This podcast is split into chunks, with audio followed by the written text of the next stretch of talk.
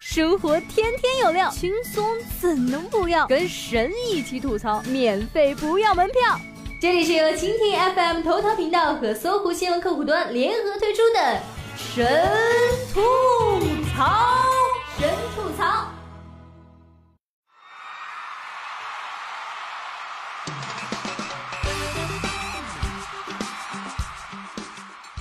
Hello，大家好，欢迎收听本期的神吐槽，我是你们的小冉妹子。小冉一直觉得金明喜美，直到今天有人跟我说她像张铁林。前几天被邀请担任戛纳电影节评委的范冰冰也被主持人误认成为了金明喜，现场一度很尴尬。说不定法国人本来就是想请金明喜当评委的，结果搞错了人。但也难怪了，奥斯卡还办错奖呢。可能在欧美人眼里，亚洲人都长得一个样。七年前，范冰冰穿着一身中国风龙袍，第一次参加戛纳影展，一路风光，却被主办方认错。有了经验，范冰冰这次显得很淡定。前几天，戛纳电影节七十周年庆典合影时，范冰冰和舒淇也在其中。但主持人跟随镜头介绍每一位嘉宾时，却大喊：“章子怡，那是章子怡。”呃，抱歉，章子怡没有来。如今娱乐圈太乱了，大家都靠颜值吃饭。本来大家都各像各妈，偏偏要靠整容、化妆和 PS 这三大妖术，把自己整得和所有人一样。好看的人总是相似的，丑的人却丑得各有特点。那天看到一张图，只知道其中有张馨予、张雨绮、张雨绮、张雨欣、张歆艺、张艺兴等等，但一个都对不上号。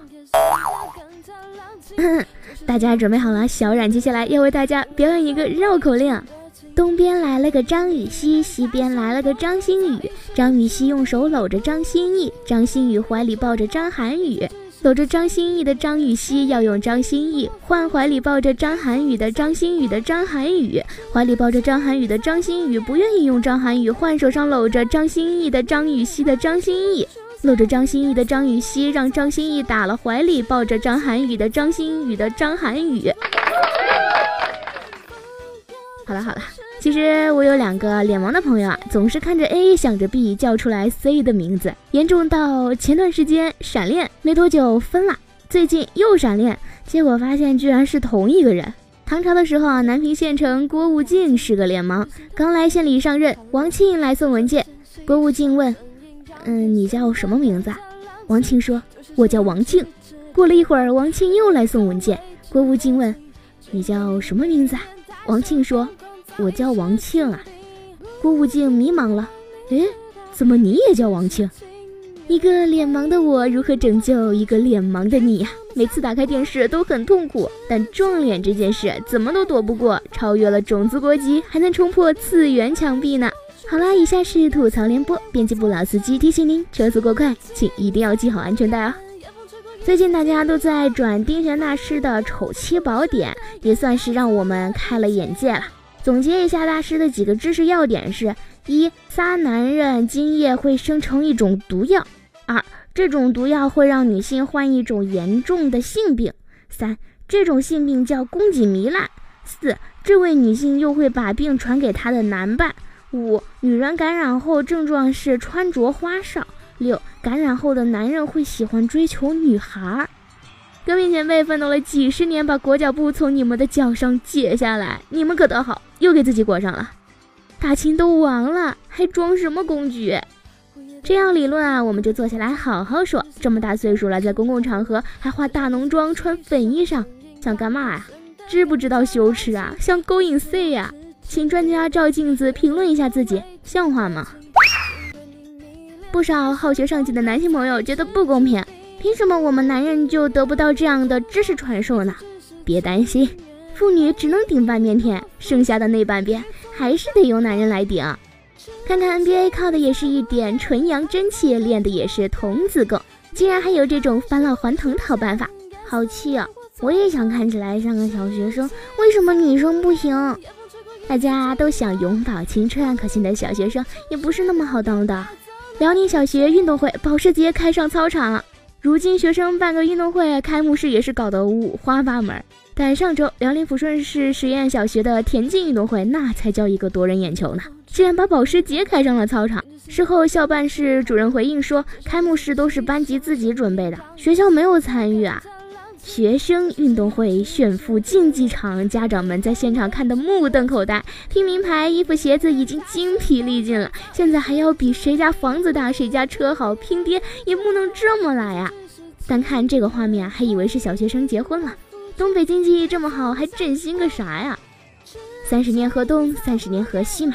想当年，都是家长天天对孩子们说：“你看看别人家的孩子，又考第一名了。”还好我读书早，那时候学费便宜，也没有攀比的风气。你看我现在每天坐几千万的车上下班，我有膨胀过吗？读书的时候，我妈就时不时的提醒我要学会理财，不要为了攀比乱花钱。我妈说：“给你那么多钱，都花到哪里去了？”我说。放心吧，钱没白花。不要总是羡慕别人有的，还是要珍惜你自己拥有的嘛。韩媒点名多档中国综艺节目称，韩政府将整治抄袭。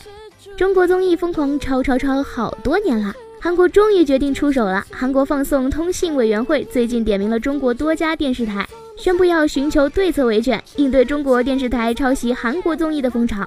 不过俗话说，天下文章一大抄，把韩国的综艺节目和日本、英国、美国的对比一下，你就知道原创在哪了。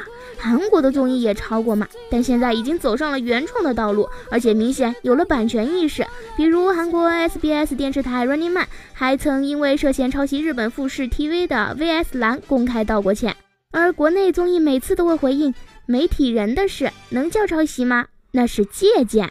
音乐人的事能叫抄袭吗？这是致敬。综艺无下限，这已经不能叫抄袭了，应该叫复制粘贴。虽然不喜欢泡菜锅，但这个我们认。现在很多电视台的综艺不是买了国外的版权，就是直接抄袭，导致真人秀和摄影都必须请韩国人。我们一个文化大国，还是希望多多发展原创综艺啊。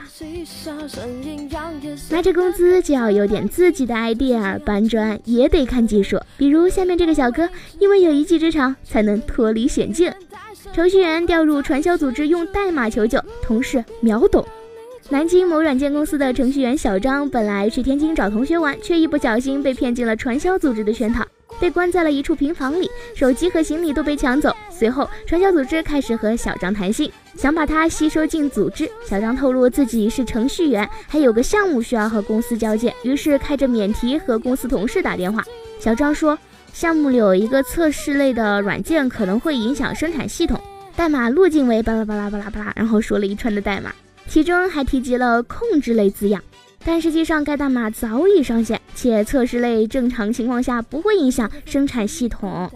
电话那头的同事很警惕啊，并没有揭穿他，而是配合的回答：“哦，我看一下，回头给你打电话吧。”转身就把小张的怪异举动汇报给了公司管理团队。公司最终识别出首字母组合为 SOS，为求救信号。小张可能已经处于被传销组织控制状态，随后报警，并利用专业技术协助警方锁定了小张所在的位置，将其成功解救。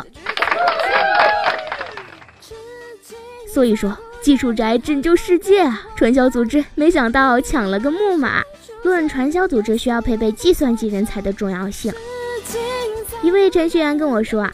他们公司研发了一个奶牛自动定量喂食系统，每次奶牛靠近食槽时，感应器会扫描奶牛的项圈，看这只奶牛今天有没有被喂过。没想到农场里有几只智商高的牛爸，很快就学会一招，把别的奶牛逼到食槽前打卡，等草出来后再把它们赶走自己吃。程序员说，他们设计的软件就这么被几只奶牛破解了，很伤自尊啊。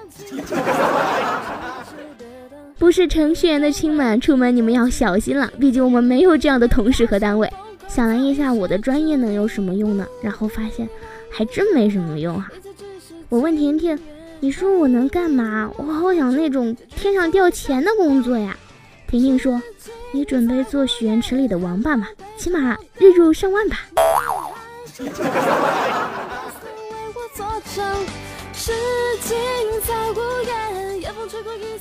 好了，本期节目就是这样了，感谢您的收听，我们下期节目再见吧。